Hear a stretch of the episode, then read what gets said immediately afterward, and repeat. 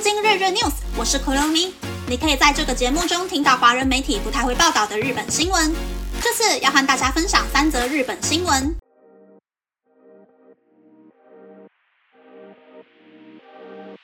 第一则新闻是，日本首相岸田文雄的支持率上升了百分之九。每日新闻在二十日和二十一日进行了全国调查，岸田文雄的支持率是百分之四十五。比起四月中的调查上升了百分之九，而不支持率是百分之四十六，比起四月中的调查下降了百分之十。这是岸田内阁在二零二二年八月不支持率超过支持率后第一次的扭转局势。支持率上升的原因，可能是因为在广岛举行的 G7 高峰会。在 G7 高峰会中，各国领导人参观广岛和平纪念公园的举动，有百分之八十五的人给出正面评价。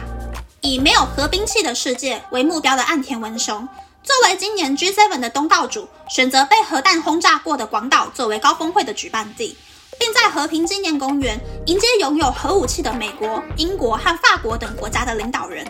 带领宾客们参观园区内的展厅后，与 G7 首脑共同发表名为《广岛愿景》的声明文件。在俄罗斯对乌克兰进行入侵以及北韩的核武器导弹引发的危机意识中。这一系列的举动获得日本人民的好感。第二则新闻是，就职冰河期世代每月实拿日币十六万的月薪，该如何养老并照顾父母呢？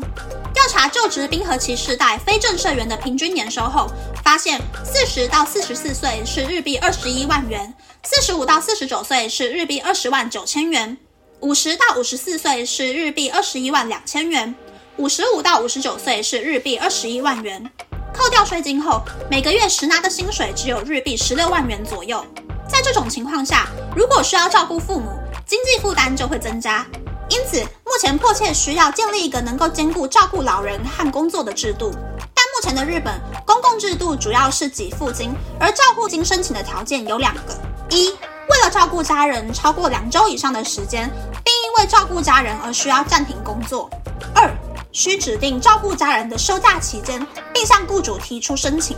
适用的家庭成员包含配偶、父母、子女、配偶的父母、祖父母、兄弟姐妹、孙子、同居但没结婚的配偶也算是家庭成员。照护收业给付金是就业保险中的制度，即使雇主的就业规章中没有明确规定，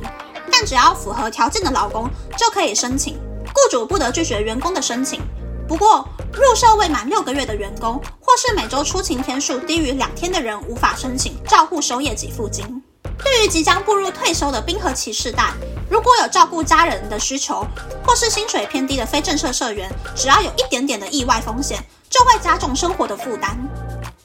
第三则新闻是，日本有百分之七十六点九的人觉得自己的工作会被 AI 抢走。提供转职商谈服务的 Job 总研。对二十到五十多岁的九百五十六位上班族进行调查，对于工作会不会被 AI 抢走的提问，回答非常认同的人是百分之十五点五，回答认同的人是百分之二十六点七，回答偏向认同的人是百分之三十四点七。上班族们认为，如果能够善用 AI，可以提高工作效率，但也有人表达负面的意见，例如 AI 可能会泄露个资。有使用 AI 聊天机器人的人当中。百分之三十一点一的人回答有在工作中使用过。使用 AI 聊天机器人最多的职业是软体工程师，再来是企划管理、市场行销、创意设计和销售。被问到未来是否希望在工作中使用 AI 聊天机器人，有百分之八十六点五的人回答积极希望使用，而觉得 AI 聊天机器人可以提高工作效率的人占了百分之九十一点一。以上是这次和大家分享的三则新闻。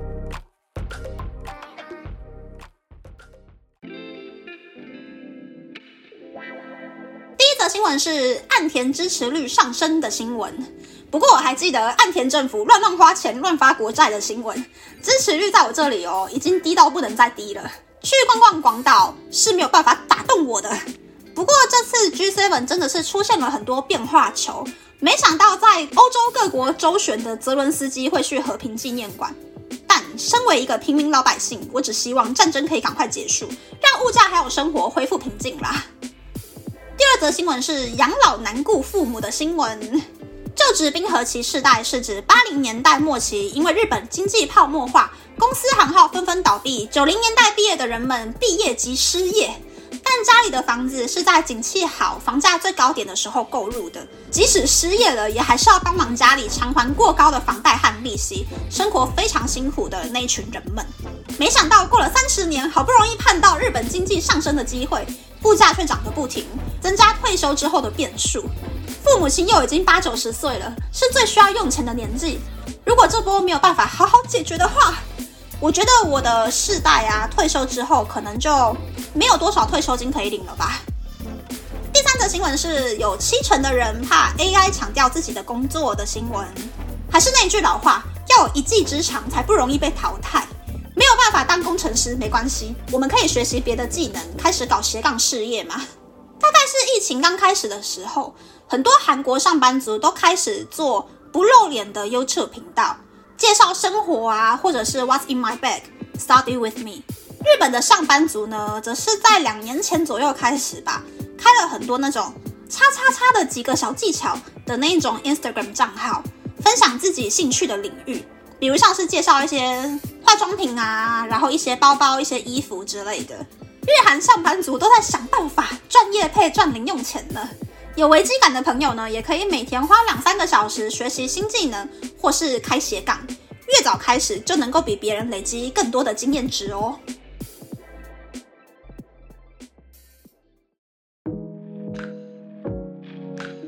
接下来想要和大家分享我以前去广岛和平纪念馆的心得。我是在二十岁的时候和台湾、韩国、美国朋友七八个女生一起去的。去之前，我们先去了广岛市区，吃了最有名的广岛烧，然后坐路面电车去和平纪念馆。最开始是去和平纪念馆的展厅里面看当年广岛市的一些模型图、地图之类的资料，了解了当时的时空背景，然后再进入下一个展间。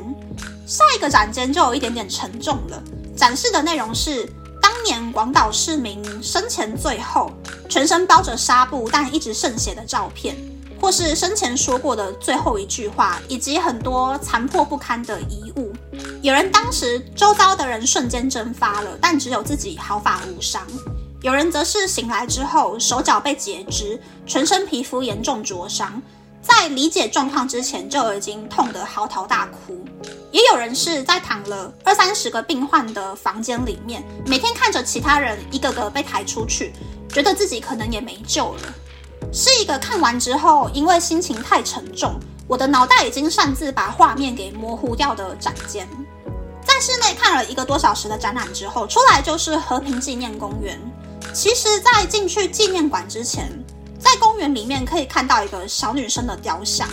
一开始进去的时候，我们都没有想那么多。但是看完展览，再走到公园看到雕像的时候，就会想起，其实那个雕像的主人公本身也是爆炸的被害者，也已经因为爆炸而过世了。我们几个女生呢，直到走出公园，上路面电车离开之前，都没有什么说话，大家都是很沉重的心情。